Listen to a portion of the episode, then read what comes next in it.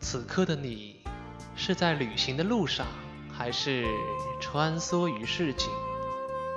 时间带走了霓虹的斑斓和海风的味道。记录生活，发现美好，以图会友，谈天说地。相约每周末，空中照相馆摄影电台，摄影人的精神咖啡厅。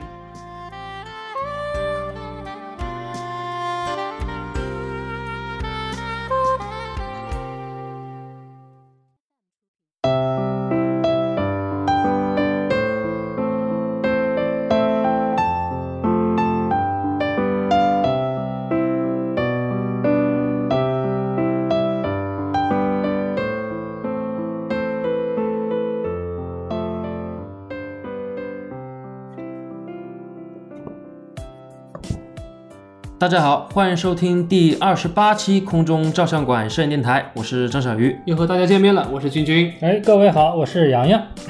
最近的这个黄梅天马上过了，然后几场暴雨洗刷的这个苏城的这个天空非常非常的漂亮。对，嗯、应该不止苏州是吧？应该整呃，个我这的一朋带友圈上无面锡是啊，是吧？杭州甚至嗯，感觉江浙沪包邮地区的天空都非常的厉害对，啊。非常粉非粉常的振啊奋啊嗯！嗯，然后朋友圈也好，然后一些摄影摄影论坛，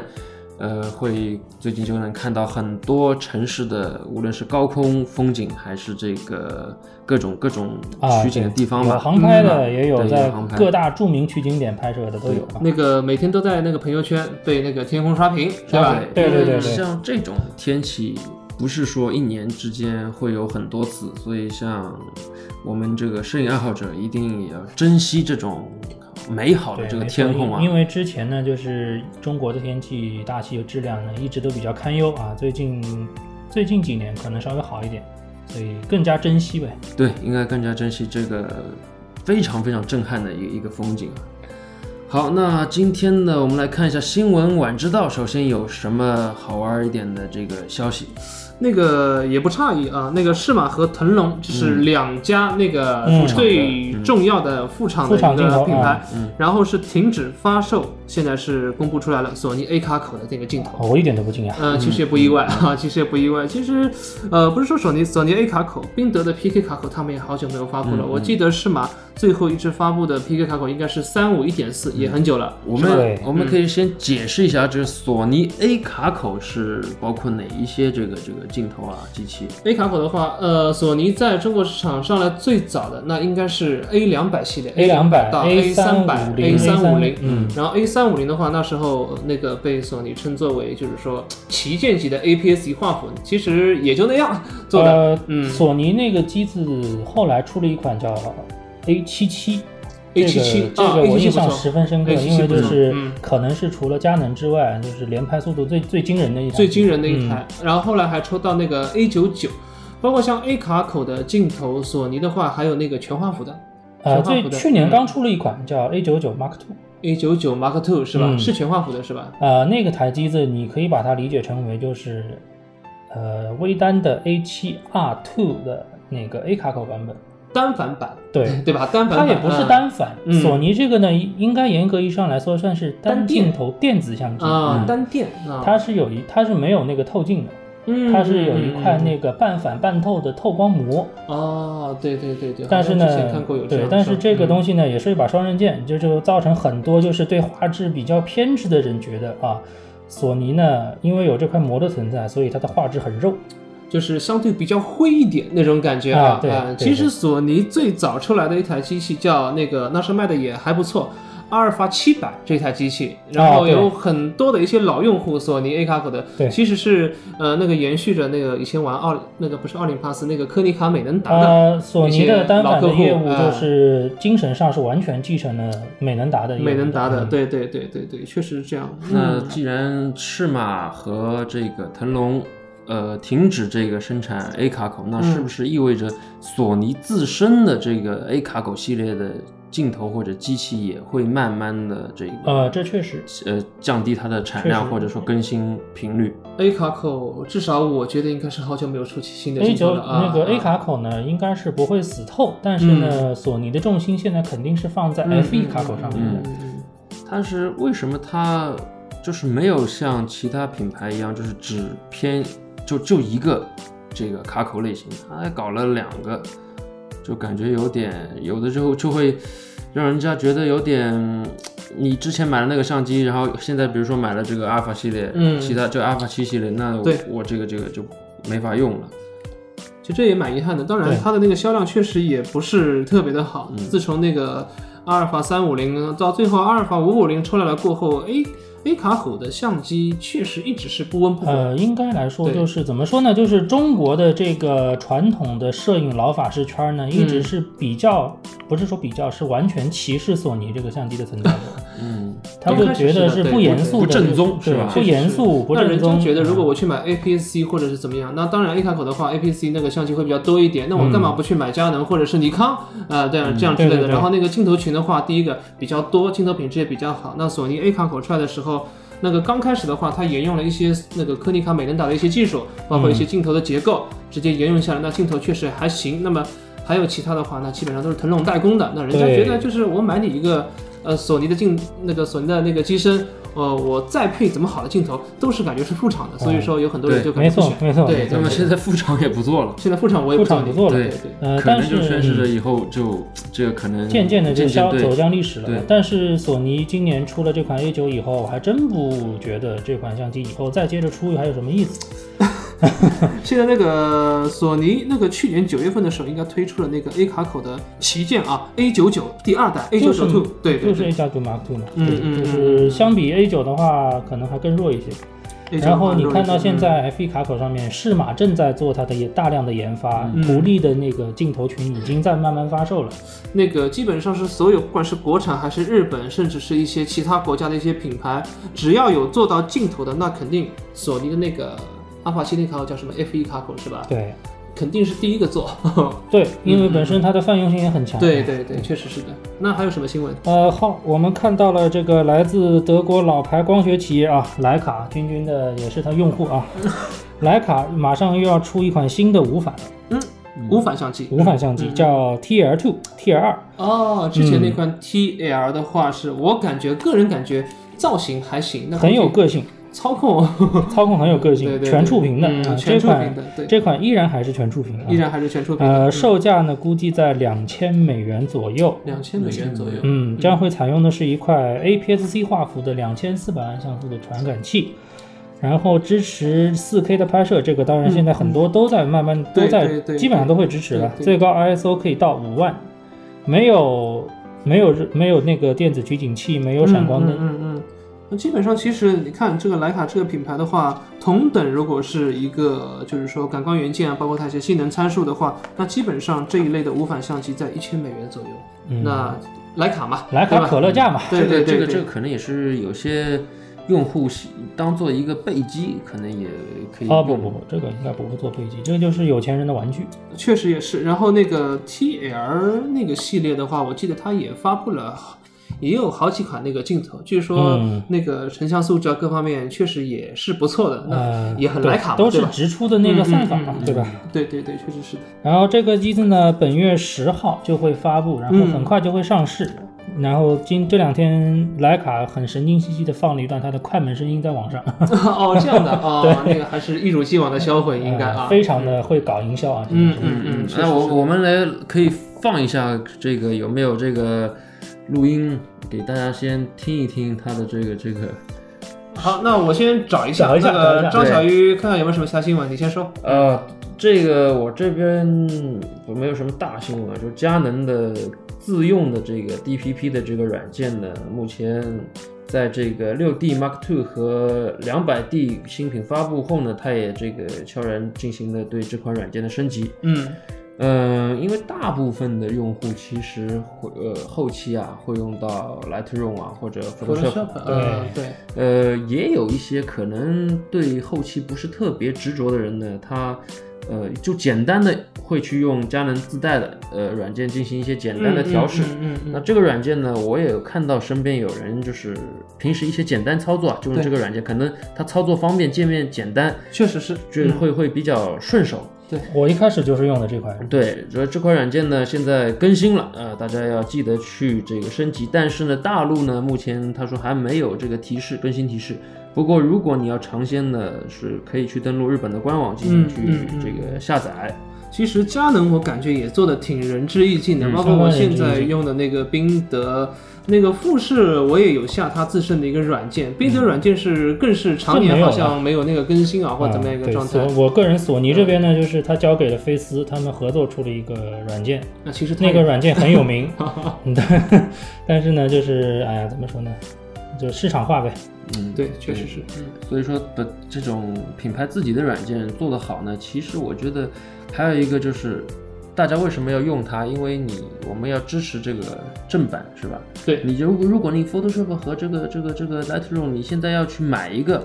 然后呢，其实正版的价格应该也不会很呃便宜吧。 Lightroom 现在是执行的是年度会员预定的制度，嗯就是订订订阅的制度啊，嗯一年大概要四五百块钱，然后对每年都要交。对，所所以这种买相机就自带，或者说你可以免费下载这种软件，呃，普通平时这样用用，其实是也是非常非常好好的，对，非常好嗯我们也这个也是为这个佳能经常更新这种软件，也是默默地值得点个赞啊对，默默点个赞。好，这个我们这个徕卡这个啊杨好总呃找到了，我们找到了嗯大家来听一听徕卡的， ，T L 二 T 二对最新的快门声音啊，对好来，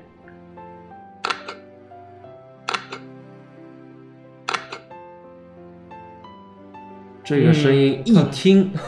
就很陌生，这不是尼康，不是佳佳能，能更嗯不是宾得，是吧？对，对嗯嗯嗯，它也是一个就是。这个应该不是电子模仿的声音是吧？也是应该是机械出来的声音吧？这应该是机械的声对音，，嗯这个虽声然音很 很很奇特啊，还是挺有质感的，对我觉得。那个很下一期独特节目给大家听一下我那台 M 六的那个机械快门声音啊，嗯那个是正宗的机械快哎。门其声音。实哪一天嗯我们可以也可以做一个这个快门声的这个评测搜集是吧？搜集搜集，嗯其实是有的快门声真的很好听啊。哎，别的不说啊，我这台老 A 7啊，绝对是最难 听的。哎，其实可能是声音也比较轻是吧？我声音响，声音声音响响啊很响，嗯，对，震动也大。扰民呐，嗯，其实我把我都不好意思在那个就是这种安静的空间把它拿出来。 我觉得还是宾得以前的声音非常干跟脆得啊，我干脆利落，咔我嚓咔嚓的那这个种声第音一台买那个 K 两百对那个 K200 声音那啊个声，那非常的真的是脆，就是脆咔嚓咔嚓咔嚓对哇那对个声音。然后我后来买了那个 A 五系列的话嗯，声音就比它那个轻，当然也是非常的干脆。然后就是说声音是比较偏那个，有点像日本喇叭那种，稍微偏那个中高音嗯哦一点的那种类型。但有些是比较浑浑厚啊有，的是低频的，对，嗯地平是咯咯咯咯的，就那种声音嗯我啊。不知道这个快门声在这个相机企业生产相机、设计相机的时候，嗯嗯它是有没有有意的去设计这个声音？声音在里面还是说就是因为我这次设计了这些嗯零部件，然后嗯让它自然而然的产生了这样一个声音，还是它真的是？去做过一些 测试，去修改了一些这声音。个确实也这个感目觉前我也也不知道很奇妙。那对有可一以些去关注一下那个汽车厂商的话是，汽车厂商是很注意的。对汽车是有很注意，对汽车是有，就是我最近我去试驾了一款这个标志的这个五零零八，五零零八嗯啊这个非常搞笑的是什么呢？这个五零零八它是一点八 T，哎，它一点八 T，它在这个正常不开这个运动模式的时候呢，对你涡轮增压以后，油门踩深一点，嗯就是就比较正常的这个发动机就嗯嗯嗯，加速的这个声也音，没有那种特别激进。然后呢，当你打开运动模式以后，对，嗯，它的声音是完全不一样的。啊，我跟你说，这是为什么啊？就是嗯就是在国外的，就是标致那个有一款车叫二零八 GTI，嗯包括雷诺的克雷奥，啊，就克里奥那个小的掀背车，嗯他们这些车在切换到运动模式，包括宝马的 M 五、M 嗯四这些车，在切换到那种运动模式以后，它嗯的它会用你车子上的那个扬声器、那个喇叭 对，没去错，模拟那个声没音。错，哦对，这这这个这个就是那个销售跟我讲，嗯，这个个是模拟音，我瞬间就想到了那个单电相机的这个模拟的这个快门声。嗯嗯嗯嗯原来它是还用这个是娱乐性，它它它用那个赛车的那种加速的声音嗯嗯混到了这个扬声器里，对对对对，让你这个整个汽车在开了运动模式以后，不但这个转速就是那个加速不一样了，提高了，嗯声音还给你这个等于是这个 PS 了一下说。到这个哦啊，就是很好玩这个说到这个雷诺啊，这个做的特别的过啊，就怎么 说呢？一辆小小很夸的张很、夸张一辆小小的克里奥的那嗯个嗯掀背车，它可以模拟啊，比如说一九七几年的 那个 Alpine A 幺幺零的那哦还可个以车选。择，哦还还有有选择，还有尼桑 GT-R 的声音，哇什么厉害车你可以选，你要什么样的音效？哎哇，厉害这这个其实其实蛮好玩的，这个确我觉实得这个蛮好玩的我也没听说过，我只知道的话，第一个玛莎拉蒂的话，它对那个发动机有一个特别严苛的一个啊要求，声学要就求是说对对声学要求啊，那通过交响乐团的那个指挥家来这样去调这个音嗯。对然后之前的话，索尼那个啊不是索尼的，是那个 Toyota 的那保个哎卡啊， A 八六就藤原拓海开那款车嘛，后来那个那个他他老爸给他去改的，然后那款发动机的话是雅马哈做的，那是赛车发发动动嗯机嗯机，。赛车发动机。那么雅马哈的话，其实也是做一个乐器厂，什么都做。对它针对那款发动机的话，也是有一个音的一个一个调整，声学调对整对对，汽车的发动机其实代表了它它的一个特性，对因对，为很多人喜欢听这个声音，啊所以声浪就我们嗯这个单、单反单电这种声音，所以嗯我们以后可以去搜集一些这搜种集一资下料嗯，是不是厂商有对这个声音进行过设计？哎，其实那个里面那个第一个音量会有调整，第二个的快门声音的话，应该也是会有调整，又会给你有两到对，我三觉个得选可项，能对会它有有有这个设计啊，对那还是没法调。未来的话，你看现在电子快门的相机这么嗯普及，你看很多像我们那个富士就会有很多的音量、你的音色可以调。对对对，三个三个三个，对我记得是三个，对嗯其。实这个也是一个非常好玩的这个这个一个对一，个、那一个点个啊。有机会的话，咱们多玩一些象棋的话，关于这个快门的这个声音啊，咱们可以再也交流一下对对对，嗯交流一下啊。没错，那接下来我们先放一首很好听的歌曲，然后今天讲一讲这个关于博物馆的这些呃参观，然后带了相机进去的一些注意事项嘛，嗯或者对对给对大家一些提醒、啊。嗯因为最近好像展览还挺多。对嗯对，所以我们待会儿来一起聊一聊这个。好首先先听歌对，听歌。 Of all the money that e'er I had, I spent it in good company. And all the harm I've ever done, alas, it was to none but me. And all I've done for want of wit to memory now I can't recall. So fill to me the parting glass. Good night and joy be to you all. So fill to me the parting glass and drink a health whate'er befalls. Then gently rise and softly call. Good night and joy be to you all. Of all the comrades that e'er I had, they're sorry for my going away. And all the sweethearts that e'er I had, they'd wish me one more day to stay. But since it fell into my lot that I should rise and you should not, I'll gently rise and softly call. Good night and joy be to you all. Fill to me the parting glass and drink a health whate'er befalls. And gently rise and softly call. Good night and joy be to you all.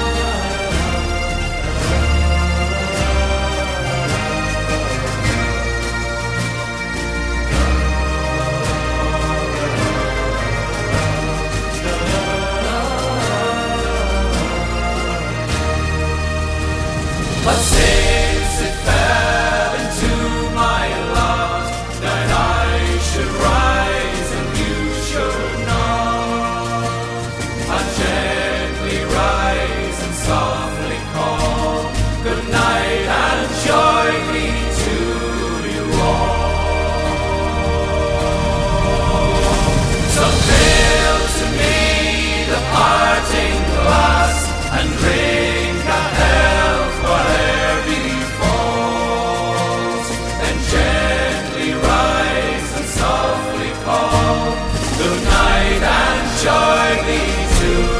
you all. Good night and joy be to you.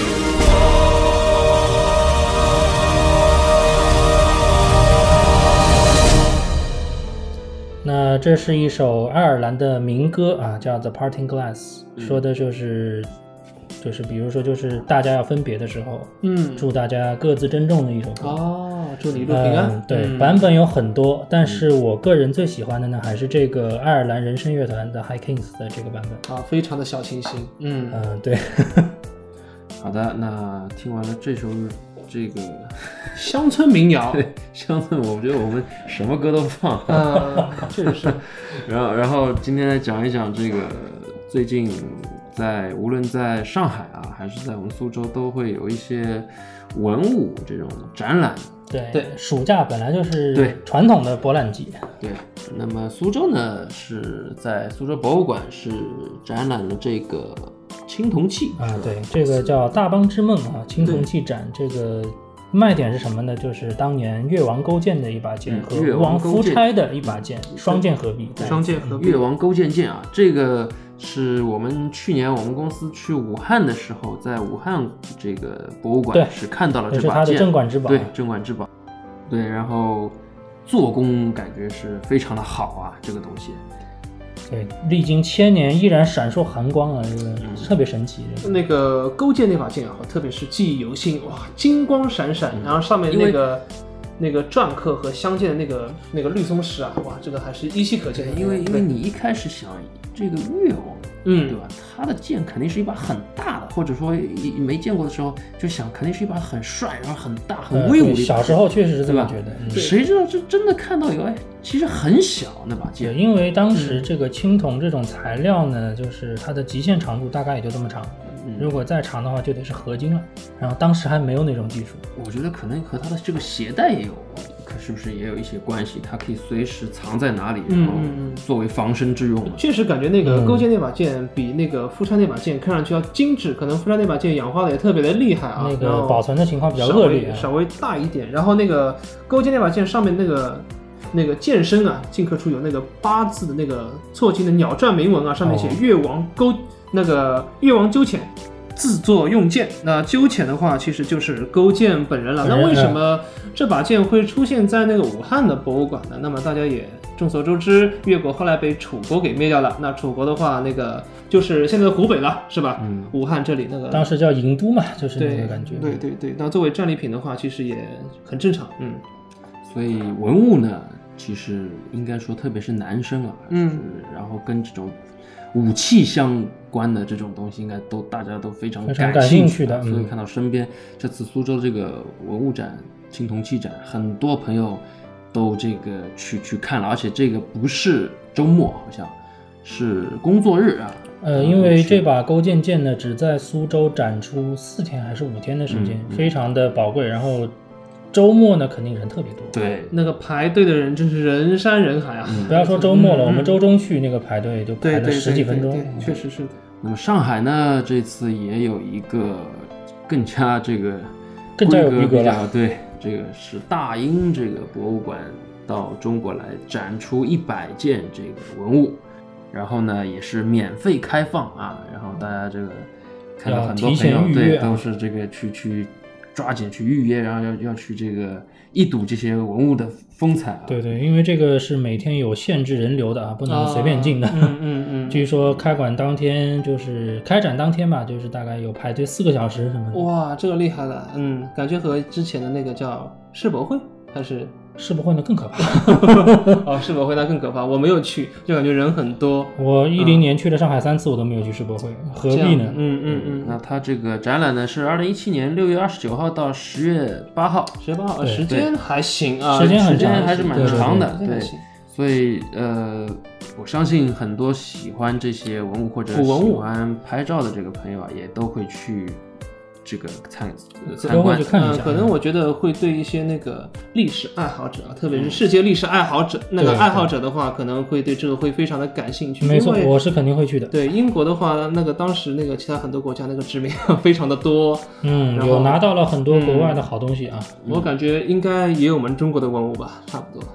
这个反正嗯英国、法国、美国这些有很多都有很多中国的精品都都有都有都有。嗯，然后，因为这些东西都是很珍贵，然后这些文物爱好者或者说喜欢历史的朋友都会去看。然后呢，他们中间呢肯定不会全是这些玩的比较熟的这个嗯舍友，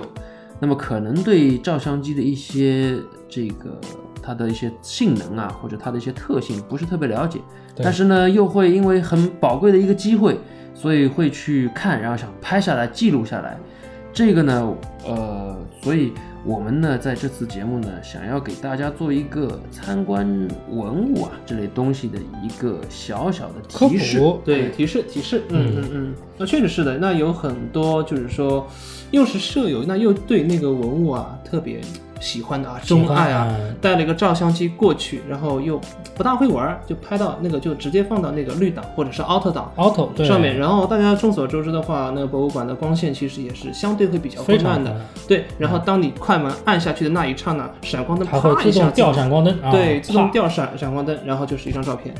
呃，但是呢，也不是所有的博物馆它都是那个一刀切，禁止拍照。当然，那个闪光灯的话，那基本上都是禁止使用呃，的。绝对禁止的。对对对，嗯，对，因为闪光灯呢是一个非常非常强烈的一束光啊。对，这个东西呢，因为我们知道很多文物啊，在出土以后，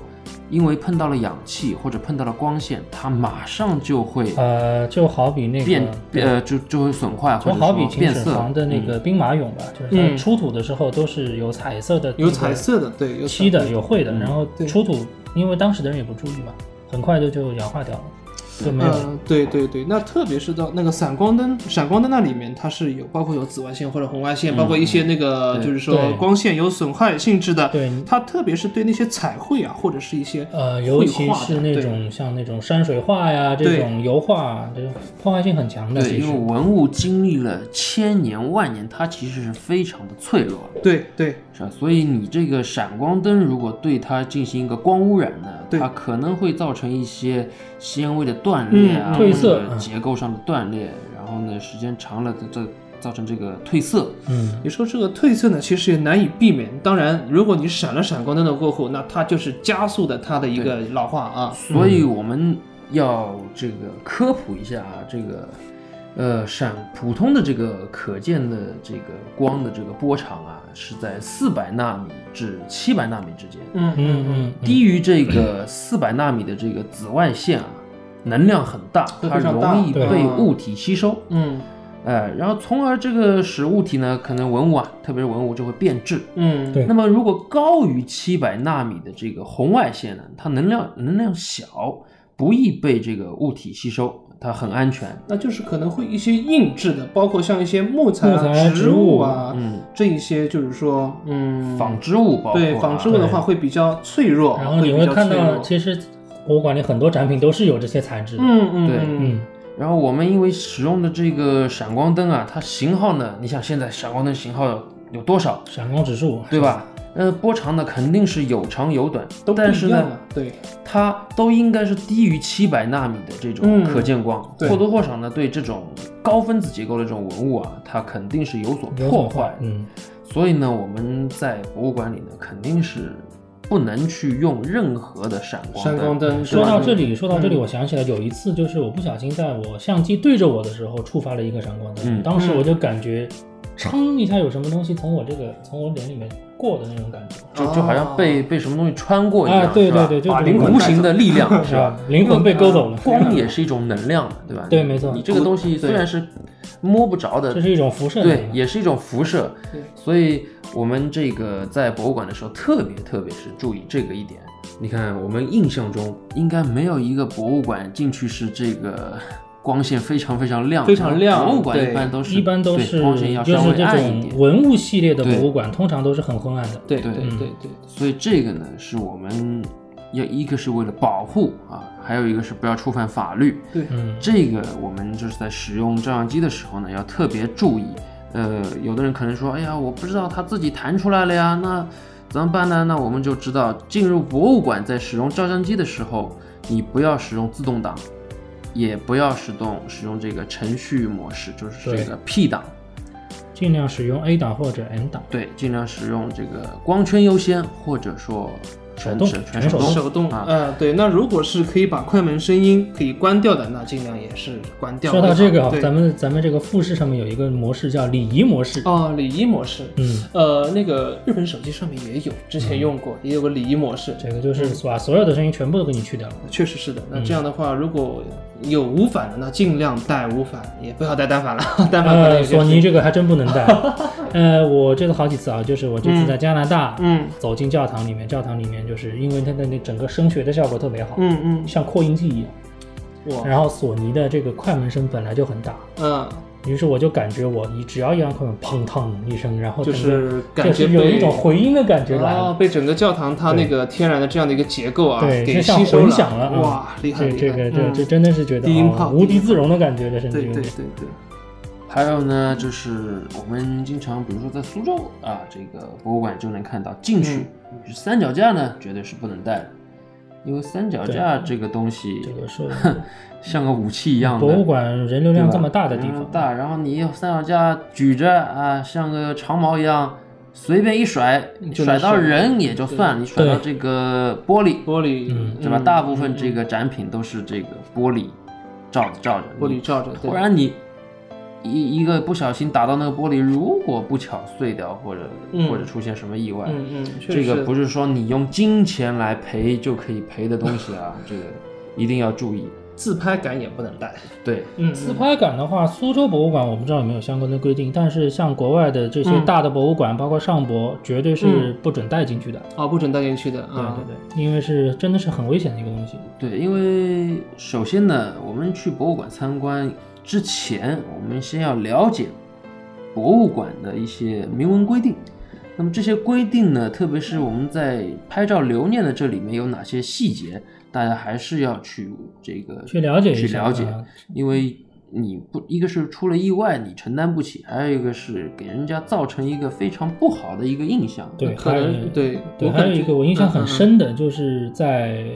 意大利的梵蒂冈的博物馆，嗯就是它那个，因为梵蒂冈博物馆也是一个藏品非常丰富，就是你每一个展品看两秒钟，你嗯也要看好几年才能嗯看 完嗯的一哇，那地个方那个是多了，啊呃，那个地方因为是它，因为梵蒂冈大家知道是一个教那个政教合一的国家，对对是一对个教廷，所以对它对女生女性的这个着装也有很高的要求，尽量不要露大腿，尽量不要露大腿穿长裙啊，那相对可能还是到一些部分的国家或者是有尊重当地的习对俗。有特殊就是说展品的一些博物馆的话，如果你需要订票，那就是说要参观的话，还是要在网上自己先看一下有没有什么注意事项。对那么特别是有一些宗教特别强烈的一些国家，可能会对这个要求会比较严格一点，那大家还是尽量去遵守它，对吧？对，嗯嗯嗯，嗯，那还有一个呢，就是这个比较特殊啊，很少，但是呢，就是比如说你到了佛罗伦萨去参观那个米开朗基罗的《大卫》，还有就是你到梵蒂冈，依然是梵蒂冈啊那个西斯廷小礼堂里面的那个米开朗基罗的壁画，就是那个《创世纪》里面有创造亚当，还有就是他的一个一整个一面墙的那个最后的审判的这个壁画，呃，严格意义上来说是完全禁止拍照的，嗯，但是你为什么呢还能是能看到很多照片呢？还是有人会拍的。对，这个嗯其实也是应该遵守它的，靠自觉啊对，自觉。呃，有有博物馆呢也一样，同样很多博物馆，特别一些文物，它是直接就是上面一个告示，禁止摄影，禁止拍照。对的，这个呢，我们 可能你把声音关了，闪光灯关了，也没人真的是盯着你，盯着你是吧？但是这个还是还是看各位自觉，我们文明观观展。文明观展，对的。对还有一个就是感觉，因为可能是一种习惯啊，就是说感觉可能去参观什么东西，包括车展你怎得么样的，留下点什么？对你必须得留下点什么，我好像不拍照，我好像就没来过一样，好像有很多人会有这样的一种心理。啊，对，是的确实，对我们对这次在这个展览上就看到很多人啊，什么也不干，每一个展品前面啪 一张，啪一张，走了。然后感觉你到底是带回去看呢、还是说，我觉得现场看这种感觉会更好一对，点。这个对最简单，就像现在人家出去吃饭，嗯，饭菜上齐，先拍照发手朋机友先圈吃啊，然后对手机先吃， 然后你你的真正目的没有去把所有的心思放在这个菜欣赏这个菜有多好 看，然后多好吃，对对对，直接先是炫炫下来。其实嗯这个理念我觉得是不提倡。对不提那倡。这样的话，其实还比那个拍下来回家看的话还要更啊，更更糟糕一点。那如果你是拍下来回家看，那你还不如在网上看这个东西看对得啊，更清晰真一的，点。你说他对拍下来偷偷摸摸、提心吊胆拍下来，对回家看这个拍出来的这个照片的素质，你回家也看不出什么东西来。，对，确实也呃，是这你必只 有只有一种心态，我觉得、嗯就是炫我，哎，你看我，哎，这我这去过了，偷啊拍的，对哎啊，对，偷 拍的， 呃哎这不由我偷拍的，啊就是感觉自己很牛。哎呀，嗯你看人家不能拍，我带回来了。哎其实没有必要啊，这种心态其实是呃，挺这幼个稚的呢，我要坦白一下啊，我在那个西斯廷小礼堂里面嗯那个壁画呢，我是偷拍 了的。呃，我也确定当时跟我在同一个房间的几百个外国人，没有一个人不拍的。哦，这样啊基本上都拍的哎啊，这个心态其实很中国人心态，嗯就是一个红绿灯，大家都走，确实是没有车，但是是红灯，嗯而且大家都走了。嗯，你方圆你看看左右，几十米、几百米外真没有车，大家也走了。对，但是呢，怎么说呢？看见大家走，我也没啥罪恶感啊。对你安全，首先嗯应该是没问题。嗯对我为什么拍但呢？但因是规为定呢，还是确实是违反。对我还是觉得，就是这幅画，当时我第一眼看走进这个这个礼堂里面，这个整个这幅画带给我的这个压迫感，这个震撼，哇，实在太强烈了太强烈了嗯然后我就忍不住想去把它拍下来。还有一点，我相信是因为别的游客也在拍，嗯，可能是这个也带动了你的勇气，是吧？对你如果别人都忍住没拍，我们拿出来也这个这个有点有点那个，所以这个一个是看自觉，还有一个也是看现场的这个这个管制的察察言言观色他。有 这样的一个 对情嗯况呃，其实还是建议大家，就是你在参观一个展品之前，因为展品大家也知道，就是背后有很多的故事，故事，然后它有很多当时它的创造者，当时他想表达什么意思，他有什么心情在里面，嗯，你尽量还是去做一下功课，去做一下功课对，，这样观观展的质量也好一点。对，这是肯定是完全不一样的观到展一体个很验。陌生的地方啊，你就走马观花，你去看，哇，这个好看，那个不好看，就是感觉到回来过后，感觉还是很空洞，自己的心里。如果当你做了很多的一个功课，包括其实也会有自己的一个心血在里面啊。对，你到现场去看的话，你会驻足，你可能会对一个不经意的，哎，人家看不懂，你就知道这里面会有个什么样的故事，你就会感觉啊，深有体会，那种感觉会非常的棒啊。对，这个其实不用说观展了，就拿我们自助游、自助旅行来说，嗯因为每次都是我在做功课，我在规划路线什么的，嗯嗯所以每次我都觉得我玩的很充实。嗯，对，这个所有东西嗯其实都是一样，包括你买相机也一样。对这个相机都熟悉了以后，你买，然后你知道哪个功能哪个功能去亲身体验，然后你会体验到这个功能，比如说 ISO，哎，这 ISO 这个高感真好啊，然后夜景拍出真好。 嗯嗯嗯如果你什么都没有去做功课，然后直接看价格啊，这台比较贵，买一台这个吧，当然后然你也不会错，对吧哎？不会但你也没有直接老会法师认证 对你也不会体体验到，马上就感受到哪一个方面它比较强大，嗯嗯你就不会可能去用的那么细致，是吧？对用的那么透彻。对没错，